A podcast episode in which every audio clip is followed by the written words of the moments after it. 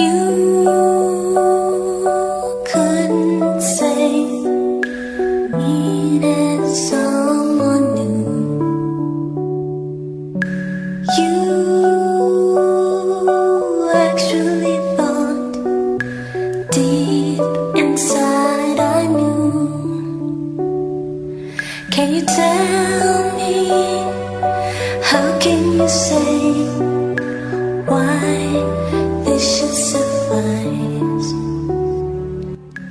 好，我是冰糖。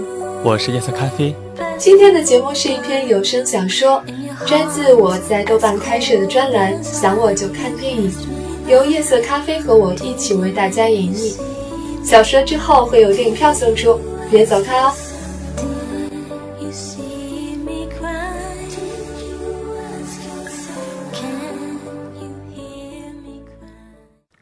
医生说要等一周才能出结果，真是熬人。索性在那之前什么也不想。从妇科出来，苏晨想走楼梯下去，步梯口应该在走廊的另一头。走到了，发现楼梯旁边竟然还有一个诊室，和别的诊室比起来要冷清得多。门上挂着心理科的牌子。苏晨站在门边往里看，一个病人都没有，只有一个穿白大褂的男大夫背对着他在浇花，很清闲的样子。本来要鼓起勇气才赶来的科，竟然撞上了，而且难得人少，不进白不进。大夫您好，白大褂转了过来，是个挺年轻的男医生，眉眼看起来不太像太难说话的样子。苏晨怯怯地开了口大夫是这样，我在其他科看病，正好路过这儿，能跟您聊几句吗？白大褂倒是很爽快，做了个手势让他坐下。苏晨就坐下说我怀疑自己有厌食症，是应该看心理科吗？：“哦，先说说看，你为什么觉得自己有厌食症？最近一直吃不下饭，而且一想到吃饭都觉得压力很大，这样多长时间了？快两年了。是饭菜不合口味，没有你想吃的东西？大部分时候是觉得都不好吃。那这样之前，你喜欢吃的菜呢？还爱吃吗？以前特别喜欢火锅什么的，现在偶尔想吃也吃不下多少，很容易就饱了。大夫一边听他说，一边在处方签上写着什么。苏晨瞄了一眼他的名牌儿，徐丽医生。你吃点这个试试。对方把写好的东西递过来，苏晨接过来也没看，就起身谢谢他。可是刚出了门，展开一看，就气着了。没挂号也不能这么对付人吧？这大夫怎么这样？不高兴让我补个号就完了。苏晨一转身，又回到了心理科。大夫，你这开的是山楂丸，是，山楂丸能治厌食症？我也没说你得的是厌食症啊。大夫看着他说道可你也没说我得的是什么病啊。：“你什么都不对我说，我怎么能知道你得的是什么病？我是心理医生，可不是看相的。你问我的话，我都对你说了啊。你只说了厌食，可没说为什么厌食。”白大褂继续道：“不挂号，说明你其实还没有做好看心理科的准备，对吗？”他其实没打算跟陌生人吐露心声，但这不是重点，好吗？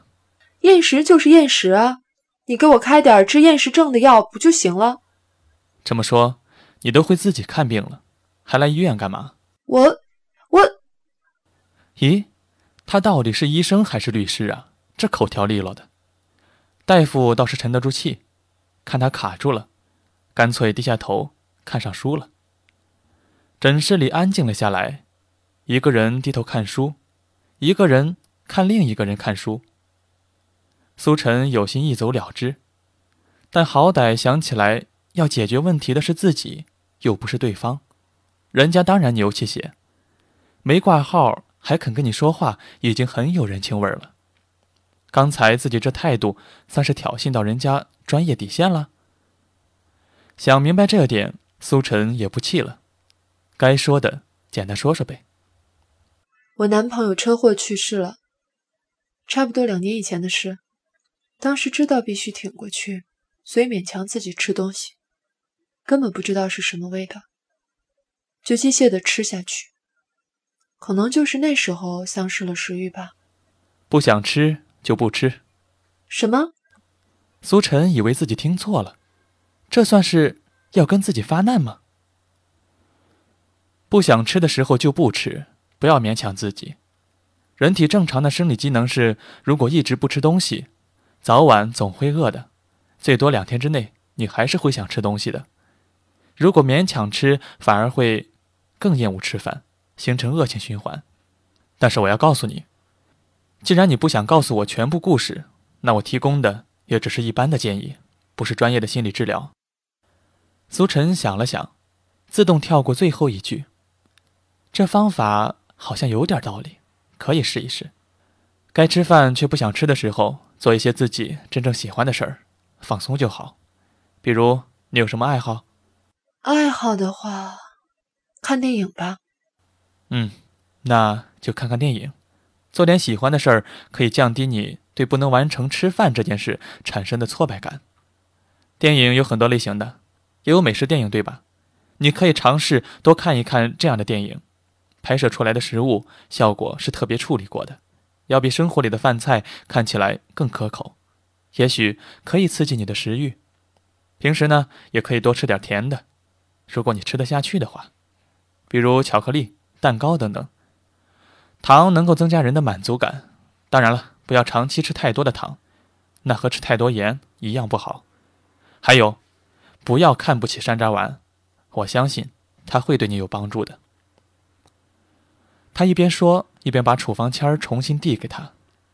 苏晨对这位徐丽医生有点改观了，他双手接过处方签儿说：“谢谢您了，下次如果再来，我一定挂号。”大夫笑了起来：“我希望你吃山楂丸就能好，不然每次像挤牙膏一样逼着人说话，我也很辛苦。”这家伙还真是得理不饶人。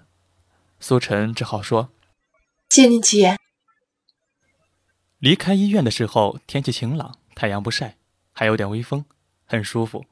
他边走边想大夫刚才的提议，美食电影有很多呢。不过他还提到了甜品，苏晨自然就想到了浓情巧克力。这是部老片儿，家里应该有 DVD。可等到回家真正看起来的时候，苏晨才意识到，这张收藏了这么久的碟儿，自己竟然并没有看过。到底为什么觉得看过了呢？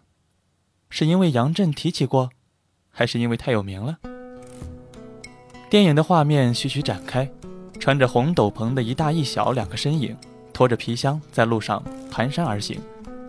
大大的俯拍镜头下，整个小镇和房屋都显得那么小，一种童话的氛围蔓延开来。单身母亲要在一个宗教气氛极其浓郁的小镇上开个巧克力店。并不是一件容易的事情，这似乎也成为了一场战争。对于保守刻板的雷诺镇长来说，店主醒目的红色高跟鞋在雪地上踩出的咔咔声，就像是对权威和教条提出来的挑衅吧。庄严肃穆的教堂和温暖甜蜜的巧克力店之间不断摩擦出火花。面对质疑，店主朱丽叶·比诺什仍然是笑容满面，自信友善。在他的搅拌下。液体巧克力产生了神秘的漩涡，仿佛预示着将要给小镇带来的神奇改变。在店外张望的人们，其实是在张望着一种不同于现在的生活。随着时间的流逝，他们一个个进入巧克力店，被家暴只能忍气吞声的妻子，爱上单身老妇人却不敢表白的白发绅士，被禁止和奶奶见面的男孩。巧克力让他们打破了斋月不能吃甜食的禁忌。找到了心里一直渴望的东西。最后，当然是雷诺镇长输了，因为人的本性就是向往幸福，违背这一点是自讨苦吃。这家巧克力店的特色是巧克力被加入了各种不可思议的原料，比如辣椒，然后再做成不同的形状出售。加了辣椒的巧克力到底是什么味道啊？苏晨突然好奇了。嗯，明天要去找找看有没有卖的。他把关于美食的电影都抽出来码到一起，在恐怖片的旁边排成另一列：海鸥食堂、味浓情更浓、月带头布丁、天降美食、美味情缘、朱莉与茱莉亚。哟，还挺壮观的一排呢。饭前，苏晨拿过床头那张愿望清单，写上了另外一项：吃到辣椒味的巧克力。他的目光在结识一位新朋友这项上停留了一下，又把纸折起来放回了原处。坐在餐桌前，不再想逼着自己吃掉一整碗饭。今天的菜看起来似乎也顺眼了一些。嗯，不错。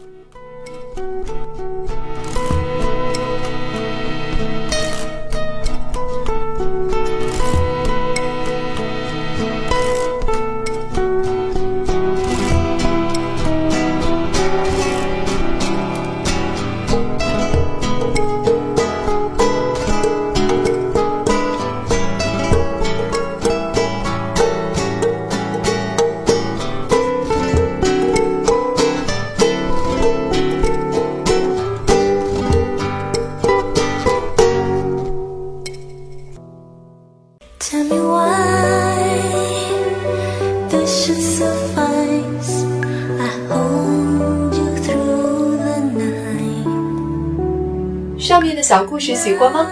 如果喜欢的话，可以移步到豆瓣搜索专栏名字“想我就看电影”，可以读到更多章节。在二零一四年中秋节之前转发本专栏的链接，还有机会获得电影票。获得的方法有两个：第一，关注新浪微博“冰糖电影”并转发该条置顶微博；二，关注微信公众账号“冰糖电影”，按收到的提示信息操作。两种方法都需要你在转发时加入自己的评论。评论越精彩，机会越高。冰糖会选出评论最精彩的三位读者，每人赠送一张电影票兑换券，并公布他们的书评。欢迎你的意见和拍砖哦！下期节目再见。